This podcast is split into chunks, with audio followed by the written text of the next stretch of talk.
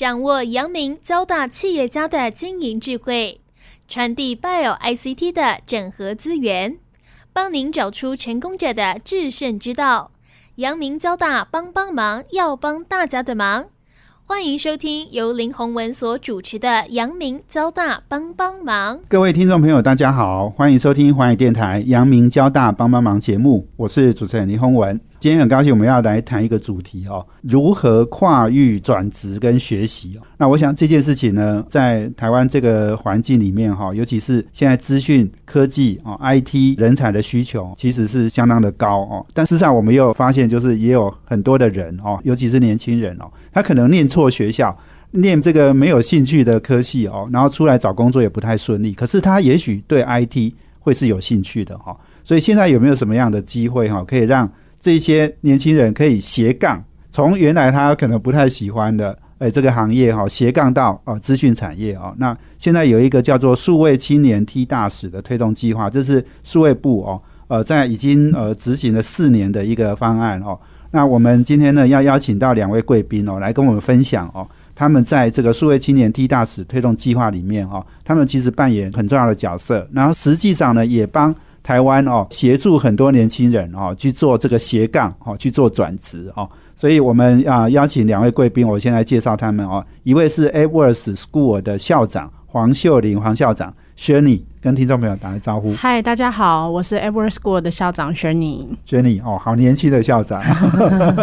好，那第二位是也是我们的好朋友哈，这个呃台湾大哥大的资讯长哦，也是 IMA 资讯经理人协会的理事长蔡奇衍 Rock。大家好，我是蔡奇言，是欢迎 Rock 来上我们节目哦。我想哦，台湾大哥大最近几年哈，在运用人才哈、训练人才上面都有很多创意哈。我觉得 Rock 可以跟大家分享一下。先来谈一下这个数位部这个数位青年 T 大使推动计划哦。我们台湾大哥大今年是参与第二年的，对，跟我们来分享一下过去的诶这个成果，跟今年可能有也有一些改变嘛哈。来跟我们分享一下。好。我们是去年第一次申请这个数位部的数位青年 T 大使哈，那我们总共在 T 大使案有收了二十三名的 T 大使，也就是实习生。那这二十三名实习生，他是非本科系的，也就是数位部为什么要办这个 T 大使活动呢？就是帮助一些他可能不是资讯相关科系毕业的学生，他们在即将毕业或毕业后三年内哈，他们想要说，哎，能不能加入这个数位或者是 IT 的这个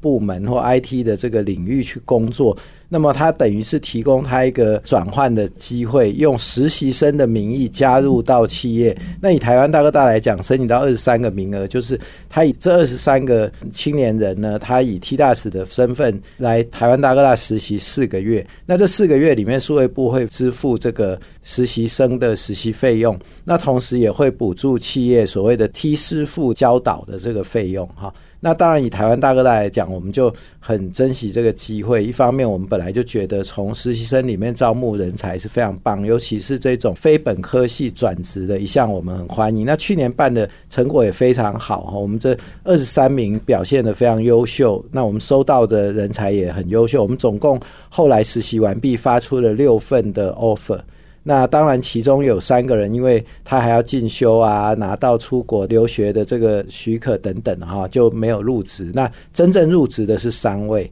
是啊，那这三位也都表现得很好啊，所以因为这样，我们觉得哎。这个数位部的这个 T 大使案子是很好的，那我们今年就会继续办，而且也介绍了 Apple School 来加入 T 大使的这个方案。今年有一些升级的版本。是是是，刚刚讲就是说二十三位哦，那个去年的那些啊年轻人，他们基本上原来都不是学 IT 产业，对，是哪些行业？其实他们各行各业啦，简单讲，他们毕业的科系就不是资讯相关，所以他们毕业以后做的也都不是资讯相关哈，有一类组、二类。类组、三类组、四类组都有啊，那他们本身就是毕业后三年，他都符合实习生的这个计划。对对，所以就是说，他们可能对工作不太满意。好，而然后但是对 IT 又有一点兴趣，对，所以你们那时候要录取他们，也是要做 interview，对不对？是的，我们从几百份的这个应征的履历里面精挑细选嘛，哈，包括面谈，那就找出这种他的 motivation 也很强，然后我们也觉得他的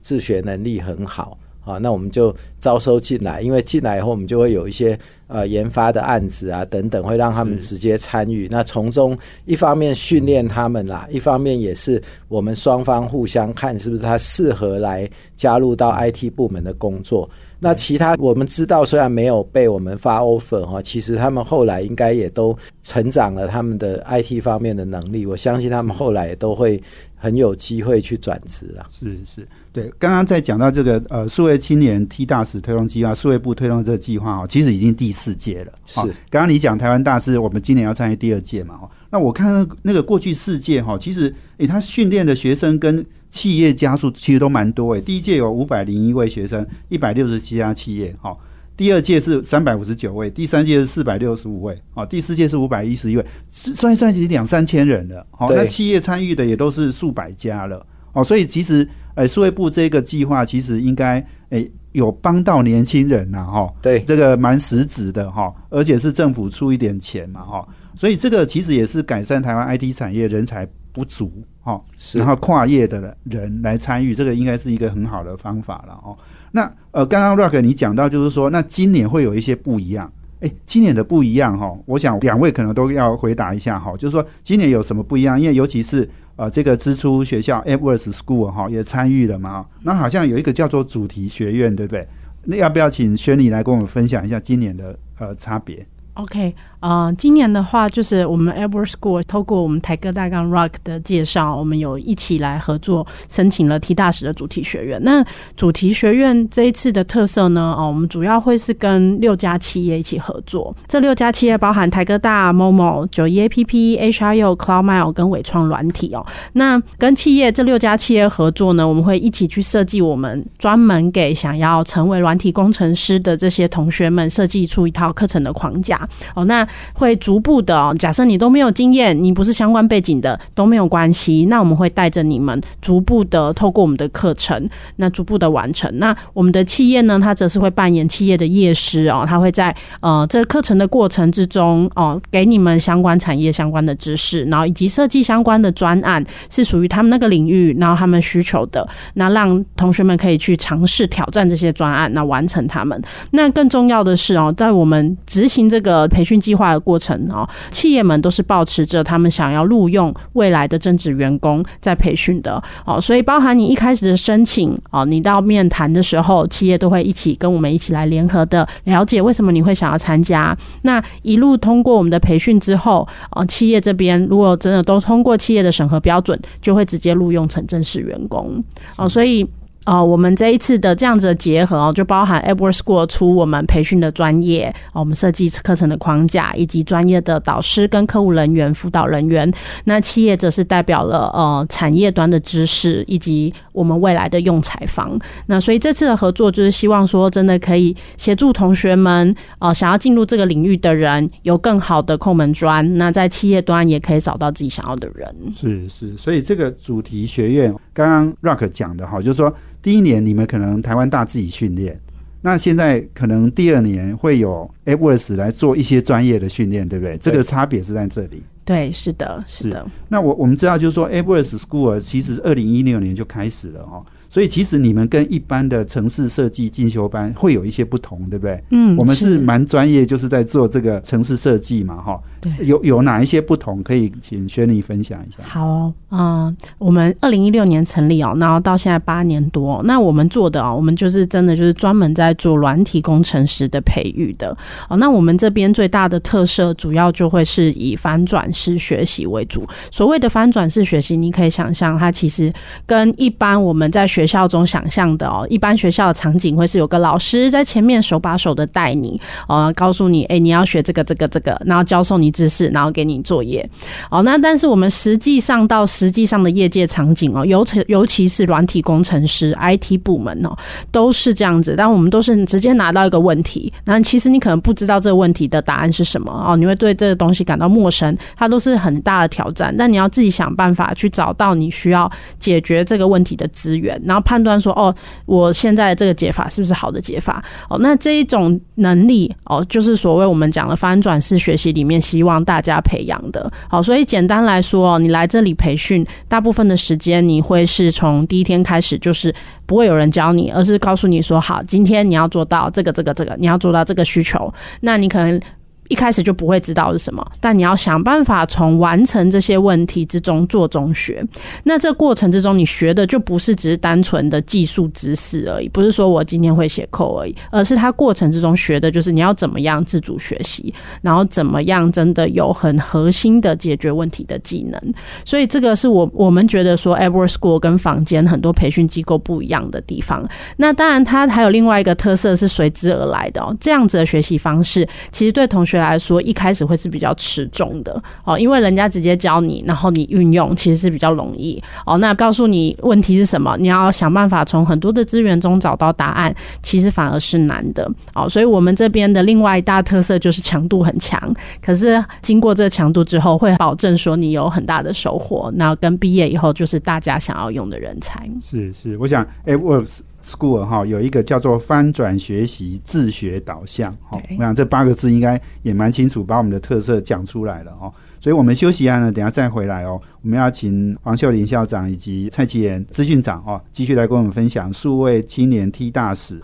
推动计划哦，斜杠怎么样跨界哦来做资讯产业的 IT 工程人才的一个训练。我们休息下，等下回来。欢迎回到环宇电台阳明交大帮帮忙节目，我是主持人林宏文。我们的节目在每周三晚上七点播出。我们在啊每周五的下午呢，我们的节目就会上架到 Parkes。那我们今天啊邀请贵宾呢是 Edwards School 的校长黄秀玲校长，以及台湾大哥大资讯长蔡奇言。那我们谈的题目是数位青年 T 大使的推动计划哦。那我想这个计划进行的四年了哦，已经培养了台湾应该有数百家企业，那两三千位转职的工程师了哈。那我想这个成效应该是不错哦。那接下来我请 Rock 来跟我们分享哦，因为我知道台湾大在运用人才哈。好像你去了之后就有很多的创新哦，哈。当然，现在我们又把 Everest 哦找进来，那我们也知道 Everest 呢是支出学校哦，那这个当然跟 Jamie 林之成有一点关系哦。那 Jamie 现在是台湾大的总经理哦。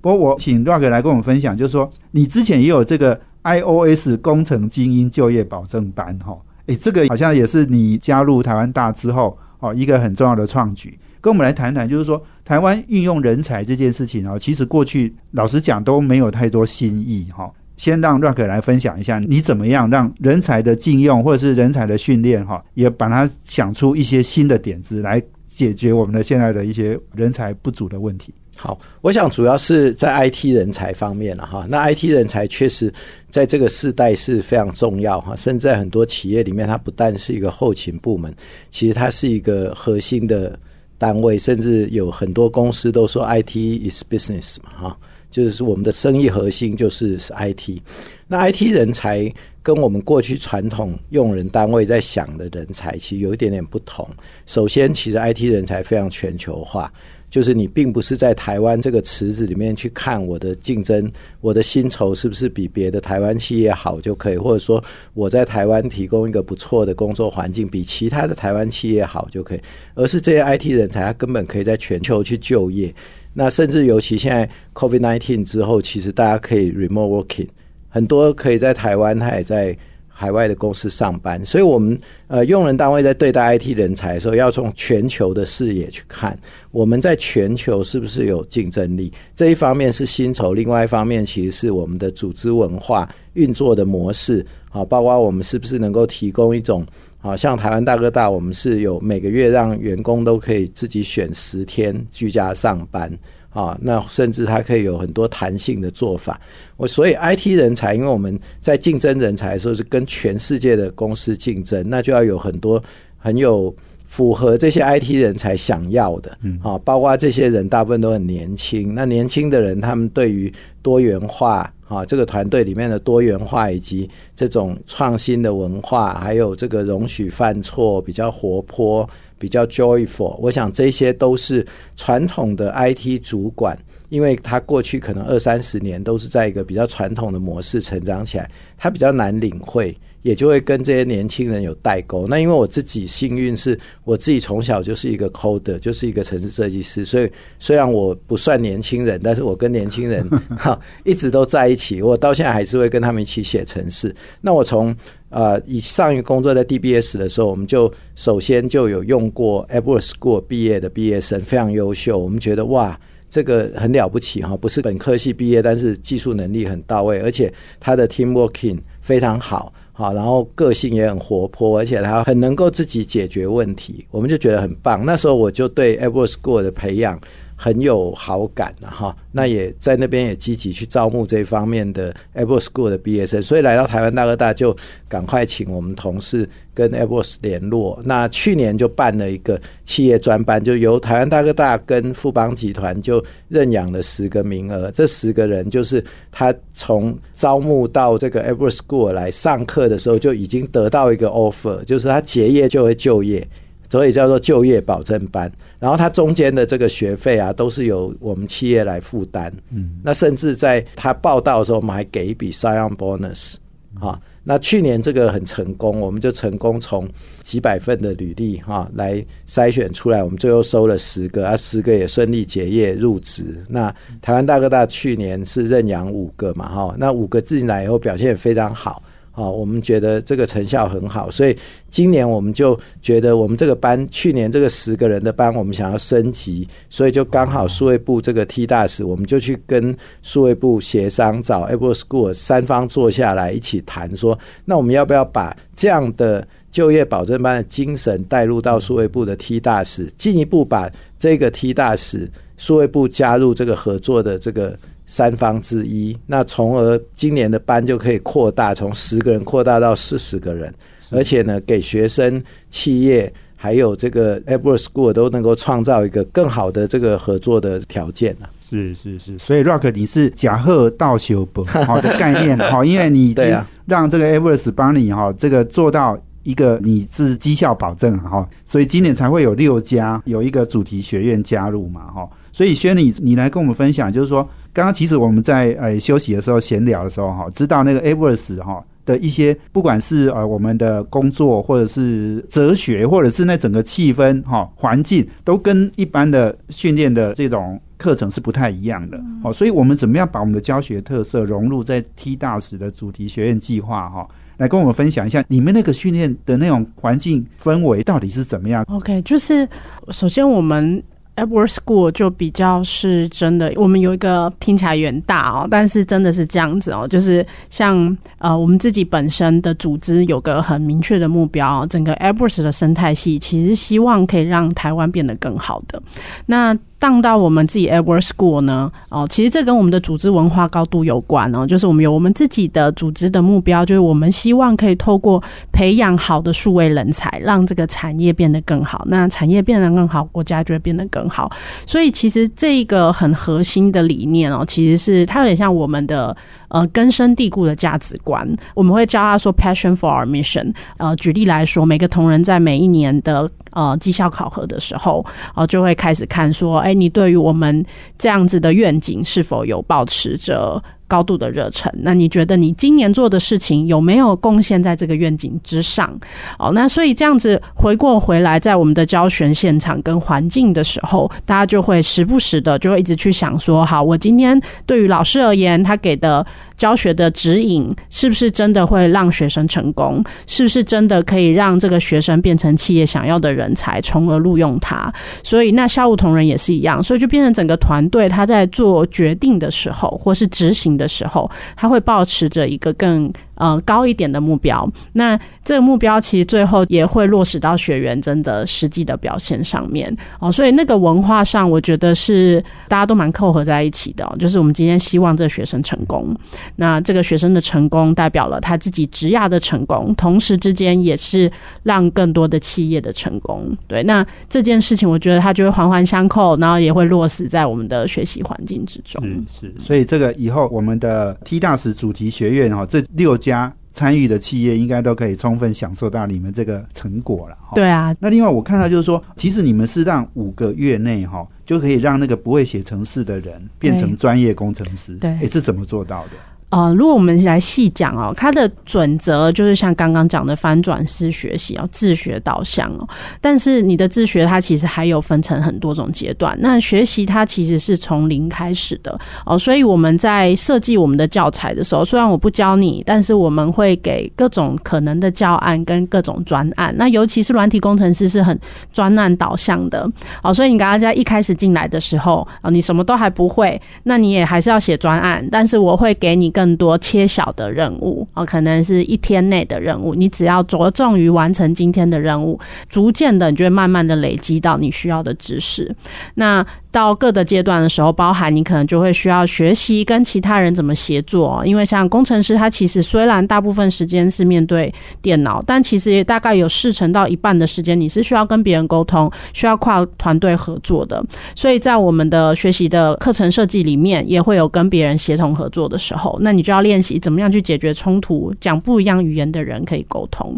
那也会有像企业设计的专案哦，那企业会进来考核，企业出题考核和你的表现哦，跟在过程之后也会给你一些指引。那另外，因为我们 T 大使必是并届毕业两年内的，所以 Edward School 这里会多做的呢，因为我们的同学很多是对职涯比较迷惘的，所以我们会多做的事情是比较像是职涯的引导、职涯的 one on one 哦，包含带你去探索说你。对于工作，你可能想要的是什么？那这是目前我们发现年轻人迷茫的很多的地方哦。那你怎么样去看待你未来长远工作之余，你可能你对它的价值是什么？你对它的期望是什么？然后判断说，那你可能未来的职涯想要怎么走？那在这一块也是因为我们在求职辅导上也累积了蛮多经验的，所以也会在这一次的主题学院计划里面跟我们的企业一起合作，那希望可以带给他们不是只是技术上你的软性实力上职涯。上都有所发挥。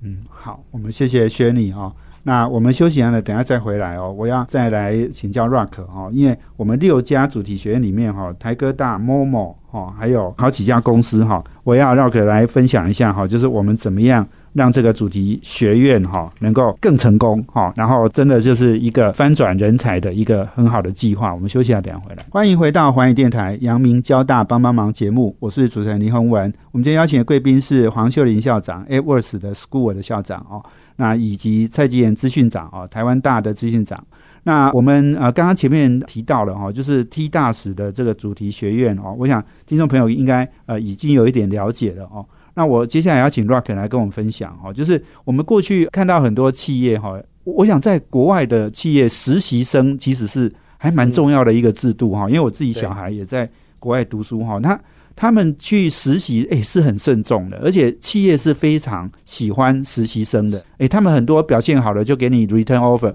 隔年就来上班了哈。诶，台湾的实习一直都不是很兴盛哈，那甚至诶我自己在媒体哈。哎，那个实习生来，我们每一个人都躲得远远的，说 啊，不想太麻烦，然后带一个人会影响他的工作，很多人都这样想啊，哈。哎，我不知道，就是说资讯业哈，哎，是不是也有类似的现象？台湾大怎么样去解决这种实习生的问题？确实，台湾的企业传统上是不太明白实习生的那个效益了哈。那台湾大哥大，我们从尤其是 IT 部门，其实我们是非常重视实习生的。那实习生就一般企业在用实习生，可能有一些 pain points 啊，比如说第一个，他是只来一两三个月嘛哈，真的好用也一下就做不了什么案子啊。第二个是往往只能来做一些跑腿的工作、文件的工作、事务的工作，那这个价值也不大。那我还要付实习的费用，然后又要去有人带他，确实觉得不是很划算的感觉哈。那台湾大哥大，我们从去年刚刚我有说，我们去年用了二十三名的 T 大使，那这个是数位部提供的这个补助名额嘛哈。那以这个为例。我们这二十三名，我们拿到的这个补助款，我们也全部都用在实习生身上，就并没有说企业收下来做变成我们的这个费用嘛，哈。像我们去年还择优这些替大使以及我们的实习生，我们带去越南参访，把这些政府给我们的补助款，就带了一团二十几个人，很有良心哦。对啊，就全部都，然后也包括在。国内就办了一个登山活动嘛，哈，就全体实习生我们去哦，我有看到照片，对对对，就去爬一个台北段的那个，应该是第六段了哈。是这践行嘛，我们也办这样活动。那去年我们除了二十三名 T 大使，其实我们总共大约收了一百人次的实习生。那这是只有 IT 部门就做到一百人次哈。那我们怎么看这个效益？第一个，我觉得以 IT 的人才来讲，你可能等到他们毕业再开始招募是太晚了，所以你在他们学生的时代就开始跟他们用实习计划。啊，吸引他们，然后善待他们，然后培育他们，在他们成长的路上就给上一点帮忙。那么，我觉得这个是一个更从源头去招募的概念。但第二个呢，是就算这一百个学生呢，最后不见得是我们招募他本人，但是这个影响会扩散，就有可能他就会介绍他的同学、他的学弟学妹，对好或亲友，所以他也可能是我们在校园的招募大使。啊，所以实习生也是我们在向校园扎根、向年轻族群跟所谓的开发者社群，因为这些实习生往往很多也是这个科系的，甚至是一些顶大，甚至我们也收海外的，在美国留学、在东南亚留学的学生，他也都可以从远距的方式来加入我们实习，加入我们的研发计划。那这些人以后都会在这个圈子，那在这圈子里面，他们曾经跟台湾大哥大有过一段缘分，我想对后面很多不管是帮我们招募也好，甚至是可能变成我们的 partner business 上面的 partner，甚至也有可能是变成我们的一个客户啊。所以这个投资其实非常的划算呐、那同时，另外要做到一件事，就是我们招募这些实习生来，因为都是非常优秀的哈，所以我们在给他们进来，一般我们都不给他做那种所谓的零碎的杂物，其实我们都是让他们投入核心的研发专案。因为这样子，实习生才会真正的学习，然后他们参加这个核心的研发方案，有的时候会给我们正在研发的这些工程师一些刺激，啊，甚至是有一些多元化的思维进来，其实也很有帮助。那这样的一方面对我们的核心研发就要有帮助，然后又可以把这个招募的种子在校园里面扎根，然后也在未来这个 IT 的社群里面去交朋友啊。那回过头来退一万步哈，其实我觉得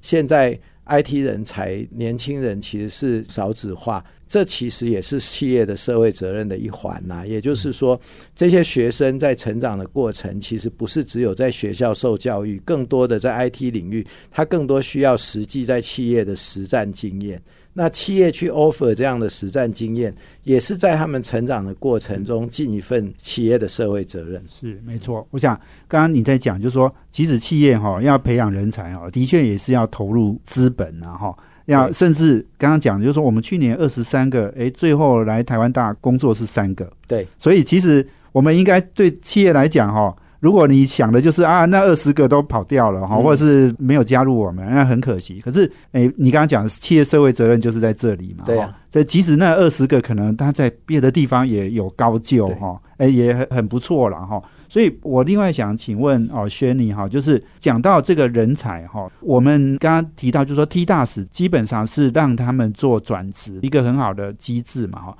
但是也是要很确定，就是说其实我们的录取率只有十五趴以下，对不对？嗯，好、所以也就是说，其实也是很多人要来争取，但是实际上并不是所有人都能够来的哈。那录取率这么低哈，当然我相信你们有一些录取的条件，跟你们甚至面试的时候，你们都会看到一些重点哈。嗯可以跟我们谈一下，就是说你们怎么样在筛选这个合适的学生吗？OK，但录取率低，我觉得我们也还是很希望可以多培训一些学生啦。只是就是在量能的部分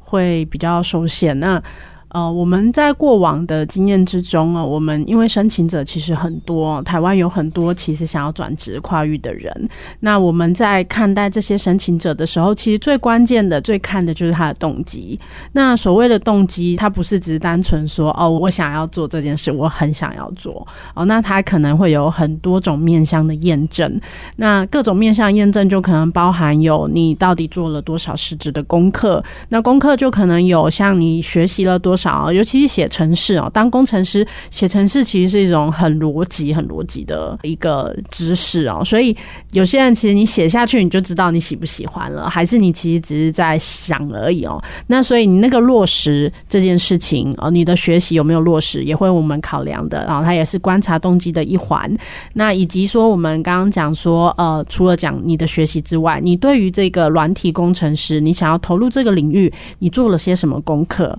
啊？那可能假设你没有来过，那你还会为自己做些什么安排？然后来判断说，哦，这个同学这位申请者，他其实是有对于他接下来的路，他其实是很肯定的。哦，那另外当然还包含一些自学的能力啦，因为我们的环境里面，它毕竟是全部翻转式的，所以学习的面向上也多少会观察一下。哦，那自学的能力就包含有说，呃，你可能在一个新的领域之中，你通常是怎么样起头的？哦，那你自己对于未知的事情的时候，呃，通常是处于什么样的状态？可能是想要多挑战的，想到会觉得蛮开心的。那或者就算你有点害怕，但你会想办法自己去制定相关的计划，让你可以逐步逐步的去解决这个挑战。哦，那这些都是在这个过程之中我们会去看的哦。那讲讲讲好像有点多啦哦，但是确实我们因为就是各各个方面的筛选嘛，那我们也会有一种类似叫行为面谈的行为面谈，就很像是因为我们其实也代表了人才训练端跟企业端，我们希望说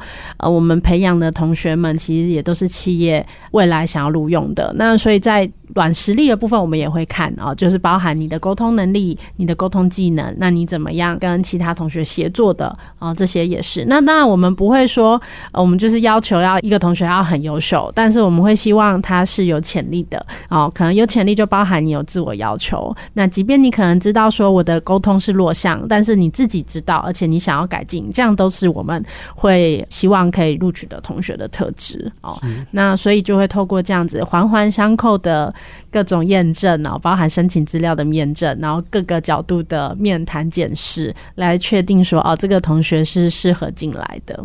是是，我想这个你刚刚在讲，其实有一个很重要，就是培训哈，有没有那个热情啊？对对，你们是用各种不同的方式在看他真的有没有为了自己的热情去投入？是好，我想这个这个很可能也是这个资讯产业哈，资讯工程师哈，必须要具备的一个特色。好，如果你要在这个行业，不是只有录取而已，好，你还要。以后还有很多的挑战。对我们只是其中的一个关卡而已，我们只是帮你拿到入场券，但是那个职涯是一生的事情。这个工作是接下来会环环相扣，而且是要持续成长。所以你一定要做好准备，千万哈不要想说哈学了一个技能之后就可以用一辈子。事实上是要一直学，一直学的。没错，没错，学海无涯哦。好，我们今天啊访问的是黄秀玲校长跟蔡奇妍资讯长。我们休息一下，等下回来。欢迎回到环宇电台阳明交大帮帮忙节目，我是主持人林宏文。我们今天邀请贵宾是 Edwards School 的校长黄秀玲，以及台湾大资讯长蔡奇妍。那我们谈的题目是啊，这个数位青年 T 大使推动计划啊，这是数位部推动的一个计划哦，已经进行了四年，我相信是蛮有成效的，然后对，所以我们 Rock 跟 Shirley 呢也都来帮忙站台哈，哎，不只是帮我们自己宣传，事实上也在帮数位部哈加加油然后。对，那我想数位部在这件事情好像在做的不错，Rock 你要不要分享一下？对，因为我觉得 T 大使真的是一个解决台湾一方面是 IT 人才的短缺的问题，另外一方面也是青年学子我们有所谓的学非所用的问题，或者是因为他可能在当初选科系的时候，也许他选的不是他想要的科系，那么他想要进入这个 IT 产业、数位产业，他怎么样转职？那数位部这个 T 大使计划就是在做这个嘛，啊，所谓 talent training 跟 transformation。那我觉得在台湾大哥大去年参加 T 大使，那今年也继续参加，同时我们也帮忙引进这个 Edward School 跟数位产业署一起合作，今年这个主题学院这个过程中，其实我是很强烈的感受到，包括。吕振华署长、胡贝蒂副署长，还有他们的黄亚平主任秘书哈，他们三位主管以及相关的这个承办单位，我觉得他们的观念跟一般的公务员真的很不一样。他们很勇于认识，然后他们的观念就是怎么样帮助台湾的年轻人更好的学以致用，然后更好的可以发展。同时也帮传统产业也帮数位产业，我觉得真的印象很深刻。那也因为他们敢于突破哈，勇于创新，所以今年才有机会再升级这个版本到主题学院等等的哈。我这一点我是觉得，诶，真的很值得所有的企业一起来响应，来加入这个 T 大使的计划。一方面帮助台湾的青年学子可以更好的转职，另外一方面也解决我们企业本身 IT 这个人才荒的问题。对对对，我想数位小华哈，我这个我也常常碰到他哈，他真的是很卖力在工作了。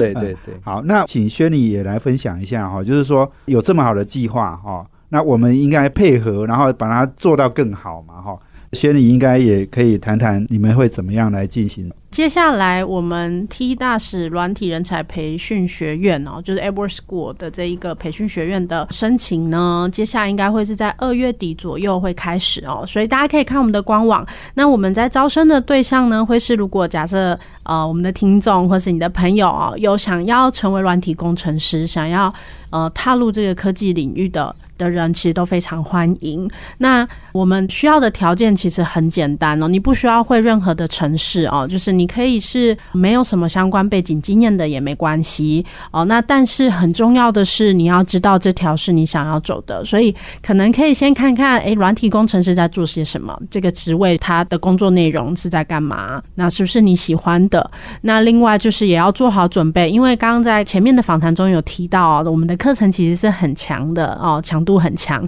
除了吃饭睡觉都在写程式。对，我们的 slogan 就是除了吃饭睡觉都在写程式啊。我们一个礼拜是八十个小时的学习时数，这比工作还累啊！对比工作还累。然后写程式其实就是这样啦，它迷人之处也是这样啦。你遇到问题的时候，你就会一直投入啊，那想办法想要把这个问题解决。所以你需要花的时间其实是长的。那因为你这个是在为你的接下来的职涯做准备，其实我觉得他花下去的时间也会。带来很好的收获哦。那所以说，假设你是想要进入这个领域，那也做好心理准备，可以投入很多时间学习，那就很欢迎二月底的时候到我们 Edward School 的官网来看一下相关的资讯。那也期待到时候可以看到大家的申请。对，而且刚刚讲就是说，因为我们是全职投入，所以你也不能打工，你也不能有其他的工作哈，所以其实你是没有收入的哦。不过政府好像有补贴，对不对？对，就是也谢谢刚刚讲的数位部产业发展署这边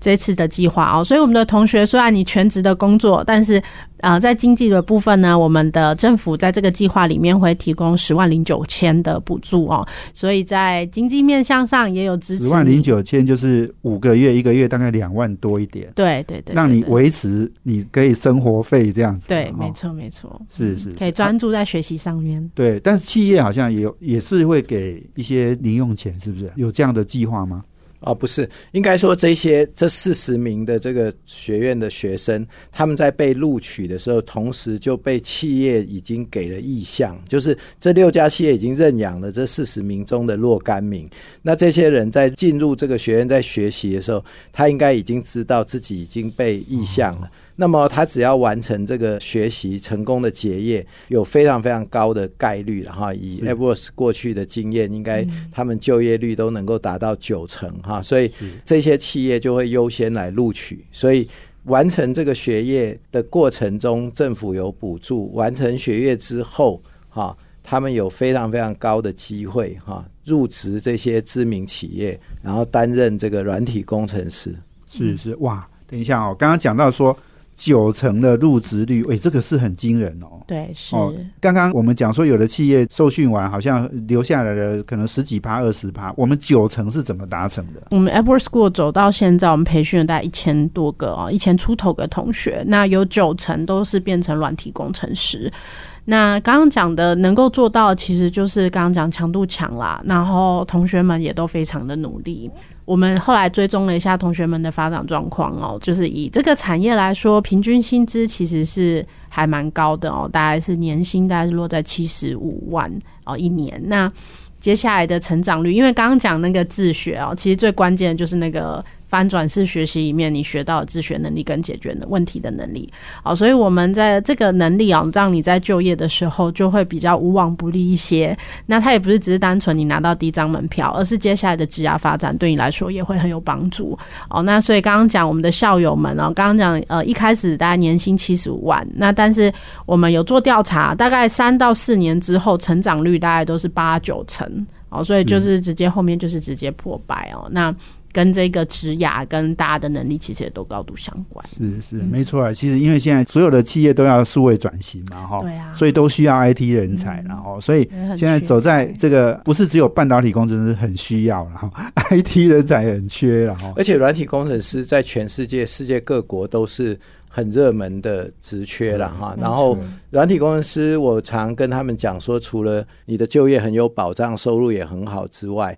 它还有一个好处是，它的就业非常自由。比如说，你如果有一天因为家庭的关系，你想要陪你的另外一半去国外。生活或者你想要移民，其实软体是一个最通用的技能。你去到任何国家，马上都可以找到工作。对，像英文一样，对比英文更通用了哈。就是你用英文到某些地方英文讲不好，对，你会写 code Java，这个是全世界都一样。所以几乎所有的软体工程师，他不管将来移民去任何国家，或想要在任何国家 long stay，他几乎都可以马上在当地找到工作。是是是，对，所以这个其实，哎，Rug 这个也应该也是你从，哎，我记得你好像国中就开始写，国小就开始写写扣了哦，所以你这个应该是很重要的一个体会，对不对？对呀，哎，是。那最后我想让两位再做一点结论了哈，雪莉，你来分享一下，就是说你在 Edwards School 也当了四年校长，对不对？对。好，所以你也看过很多，你刚刚讲上千个学生嘛，哈，所以每个人的学习经验或是。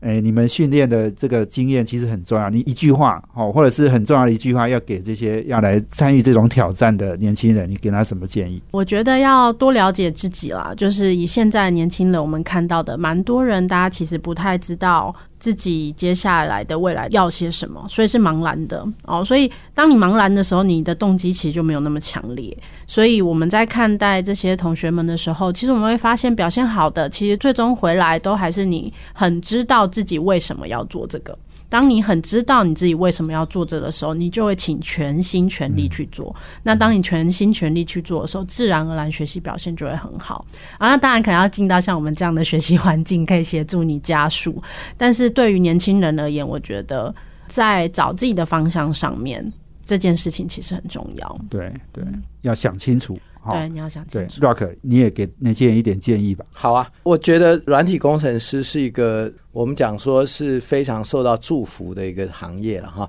那大家也不用担心这个 AI 啊，是不是不用城市设计师哈？我常讲说，城市设计师是全世界人类的最后一份工作嘛哈，直到最后一个软体工程师写出了一个会自动写城市的软体之前，软体工程师还是会需要的哈。如果软体工程师没工作，其他的人也不会有工作哈。所以我非常欢迎，就是所有现在在学的或者是刚毕业的年。轻人哈，如果你是科班出身，本来就会写程式这种，那欢迎来加入台湾大哥大，包括成为我们的实习生。我们是全年都在收实习生，而且我们的实习是不限寒暑假、不限地点、也不限这个每周的工作时数。那也可以加入我们正职，我们的正职的工程师，我们现在有七百。六十名的工程师，那我们在里面有很多培训计划啊。入职后，我们都还在持续的培训，包括我们有一个大股祥平计划，就是鼓励每个工程师都除了原本的那个工种专业之外，他再练一个另外一个双二刀流，对二刀流的能力哈。所以非常欢迎这个已经是软体工程师的年轻人来加入我们的实习或正职。另外，如果是本来不是这个科系，不是这个领域，那就欢迎关注 Apple School 这个主题学院，赶快去报名这个转职机会，非常难得。是是是呀，所以刚刚讲哈，台湾的工程师很多是半导体工程师哈，半导体工程师到全世界各地还不一定有工作哈。对 对，但是 IT 工程师到全世界都有工作了。对，而且半导体也都要软体工程师。没错，是是是，技能是可以带着走的。对对，好。所以我想今天非常谢谢两位哦，跟我们分享哈。那我相信刚刚讲的很多年轻人，如果你念错科系，学非所用哈，或者是不满意你现在的工作哈，你都可以想想哈。我们其实政府或者是企业，还有我们 Ever School 啊，都提供很多的机会让你去做转职，然后跨到这个资讯领域来对哈。所以非常谢谢两位的分享，谢谢，谢谢。谢谢，也谢谢我们听众朋友收听，我们阳明交大帮帮忙，要帮大家的忙，下周见，谢谢，拜拜。谢谢。拜拜。